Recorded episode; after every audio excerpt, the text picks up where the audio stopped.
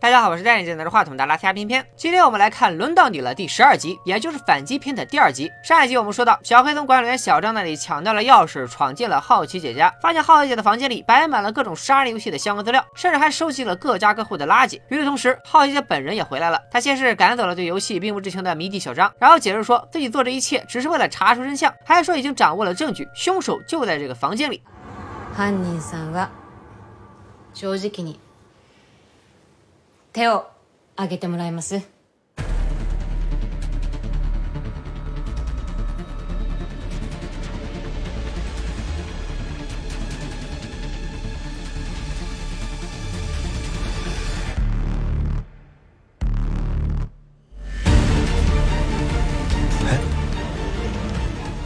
就在大家都以为学生妹良心发现准备自首的时候，她却指了指旁边的书架，上面的书籍作者一栏写的都是好奇姐的名字木下。原来好奇姐的身份是一个社会派纪实作家，专门研究各种垃圾分类。她刚刚故意说自己掌握了真相，只是为了看看大家的反应而已，也就是咱们玩狼人杀时说的炸身份。至于收音机里播放了那首《伤心朱丽叶》，也是因为胖子夫妇的案子才特地找来听的。虽然好奇姐非常关心案件的进展，但学生妹觉得她用这些素材写书，完全没有考虑到大家的感受，还质问她为什么要偷偷跑去三零四女主播家。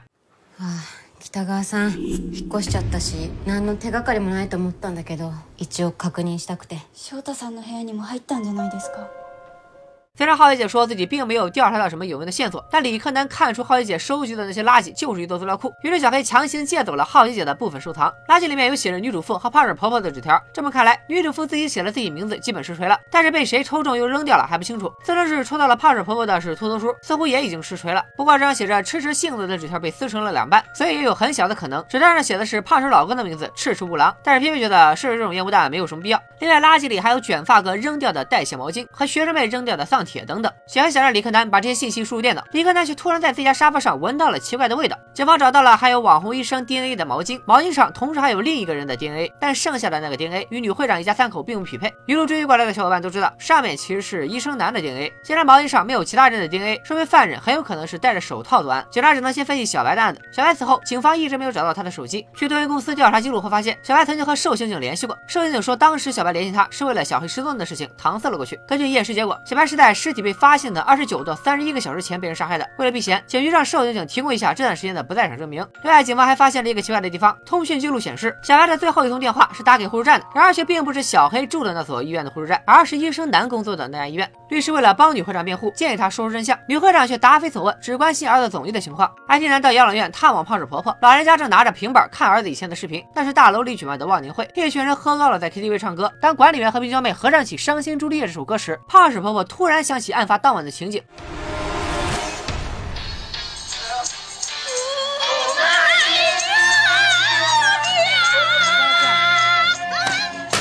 ばあちゃん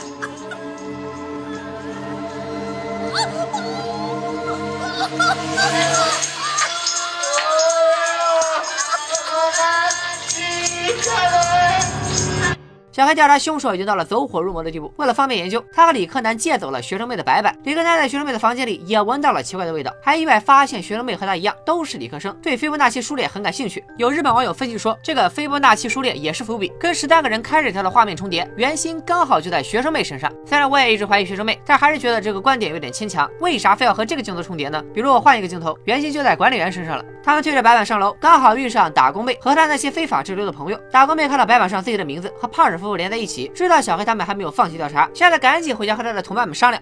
手塚さんたちがホワイトボードにゲームのことバーって書いてて、私が赤池さん殺したってなってた。それは。外れてるな。うん。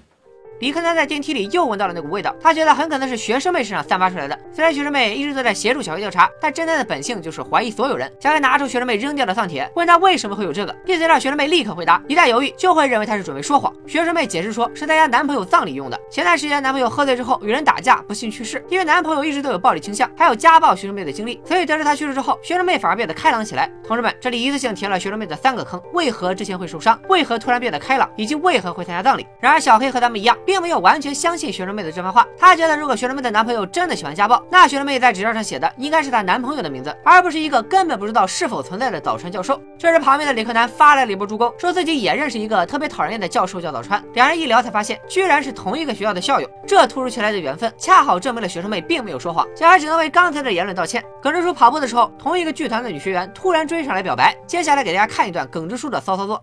僕はね妻としか付き合ったことがない男です 真面目一筋で生きてきてだから。本当ごめんなさい。だから君みたいな若い子にそんなこと言われたら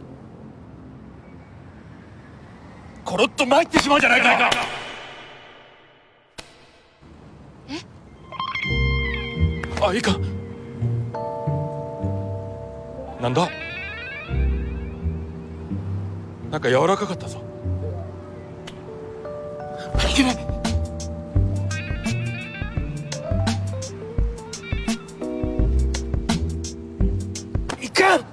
女学员说，本来自己并没有想这么快表白，但这些耿直叔说自己时间不多了。女学员以为耿直叔得了什么绝症，耿直叔解释说自己并没有得病，只是有些事情没有做完。以前耿直叔觉得人这一辈子要清白正直的活着，但现在却明白，想要正直的活下去，就永远无法保证清白。看来耿直叔的确是遇上了什么事儿。回了家的耿直叔在门口停住了，自言自语说想要去确认一下自己是否正确，然后就走进了电梯。从这个镜头来看，他的手似乎停在了二层的按键，可犹豫了一会儿，还是没有按下去。胡子叔开了一家校园主题餐厅，专门贩卖情怀，还请了打工妹、染发妹和耳环哥来上班。要说当老板也真不容易。这边主题餐厅刚准备开业，那边胡子叔就通知珍珠奶茶店赶紧收手，因为秋天马上就来了，喝奶茶的人会越来越少。女主妇回家的时候，正好碰上女幼教家有人出来，于是不由分说用防身术教训了来人一顿。谁知对方居然是女幼教的老公。虽然女主妇并不想让有杀妻嫌疑的女幼教老公搬回来，但对方被情妇甩了，也没有别的去处。女主妇只能回家朝自己老公发脾气，还脑洞大开的怀疑老公才是幕后真凶。偏偏把话撂在这儿，他要是凶手，我就直播吃你几口粮。小黑每天都煮好火锅送到李克南家里，李克南并不喜欢吃别人煮的东西，但最终拗不过小黑，只能屈服。为了补充数据，李克南让小黑把和小白之间的短信以及照片备份一份给自己。小黑回家取资料的时候，竟然发现了擅自闯进自己家里的冰娇妹。虽然冰娇妹说是小黑忘了锁门，自己才进来的，想给他打扫一下房间，但还是惹恼了急于复仇的小黑。小黑抓住冰娇妹，让她不要再继续做这种让人怀疑的事，还说如果自己找到了杀死小白的凶手，一定会在交给警察之前亲手把凶手从阳台上推下去。赶走冰娇妹后，小黑看着电脑里和小白的合照，伤心不已，更加坚定了找出凶手的决心。被扔出房门的冰娇妹看起来一副可怜兮兮的模样，在房门关上之后，马上换一副面孔。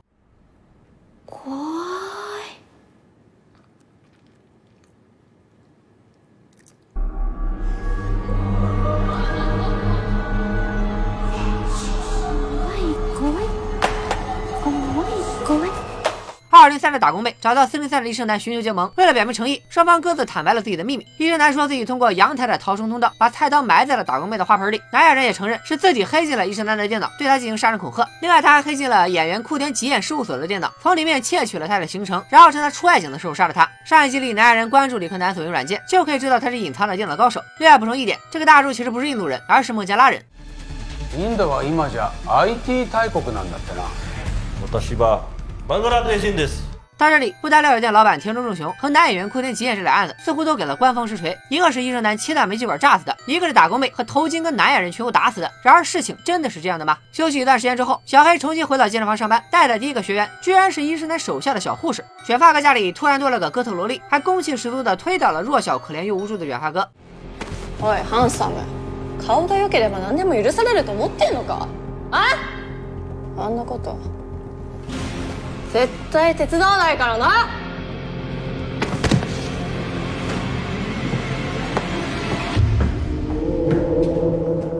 李克南去学校的时候遇上了学生妹，这一次他终于忍不住上手闻了一下学生妹身上的味道。李克南走后，学生妹发现有人在不远处观察自己，从他的表情来看，似乎认识这个跟踪自己的人。出了校门没多远，学生妹遇上了总医，他正抱着一只死掉的黑猫独自伤心，还问学生妹有没有认识的兽医。学生妹安慰了他几句，陪着他一起埋掉了黑猫，完全没有注意到总医的口袋里装着铁丝。埋完猫回到公寓的时候，天已经黑了。总医的姑姑埋怨学生妹不该让他回家太晚，这时小黑刚好下班撞着他们，于是忍不住问总医，他们三个一起被关在房间里的那天，除了会长。夫是不是还有其他人？佐伊明显不想回答这个问题，只说了句不知道。学生妹也说听到了另一个人的声音，并且当时告诉了警察。警察这边调查发现，女会长家的毛巾全部都是驼色，并没有发现紫色的毛巾。就在他准备顺着毛巾的线索往下查时，另外的同事带来了一个消息：杀害库田基彦的凶手已经查到，正在全网通缉。公寓这边，李根南开发的人工智能也锁定了凶手。根据这些天找到的线索，电脑分析出杀害小白的凶手是医生男。虽然目前数据有限，分析的结果准确率不高，但小黑还是闯进了医生男家里，想要寻找证据。惊慌的医生男扬言要报警，却被小黑戳穿心思。調べられても本当に大丈夫ですか大丈夫だもん嘘つくと語尾が可愛くなるんですね小黑打开医生男的房间，发现地上散落着很多药品。这时，学生妹看到大街上通缉凶手的新闻，上面的照片正是之前打工妹房间里出现过的外国人。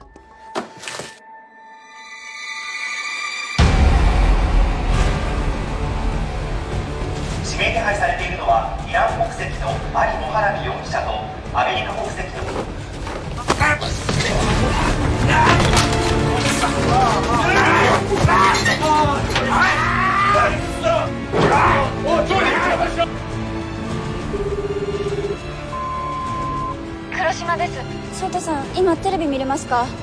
これ聞いたらすぐ折り返してください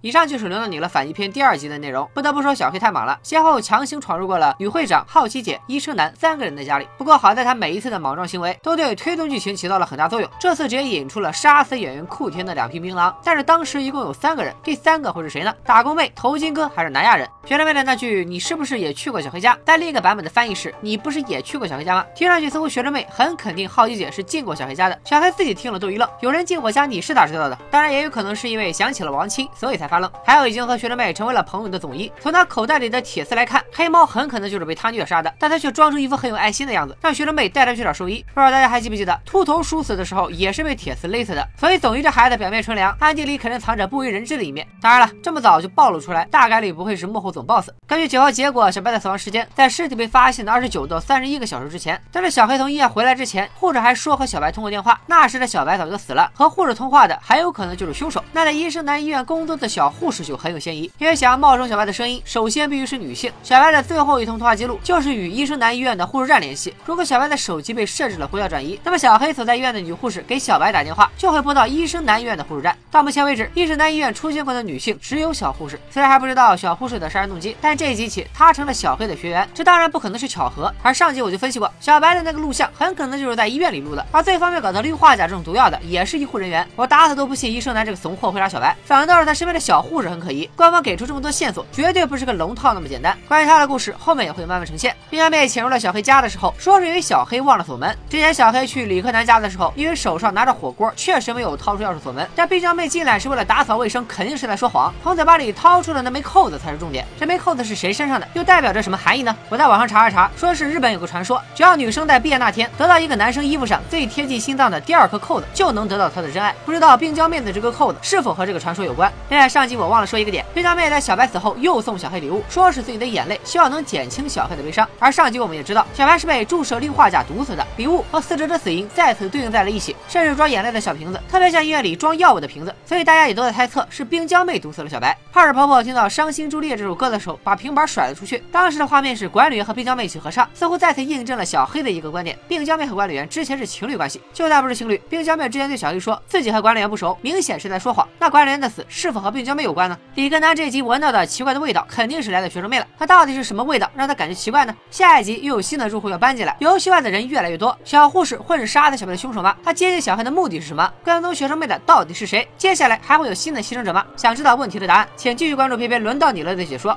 本期视频转发过三千，两天之内更新下一集。拜了个拜。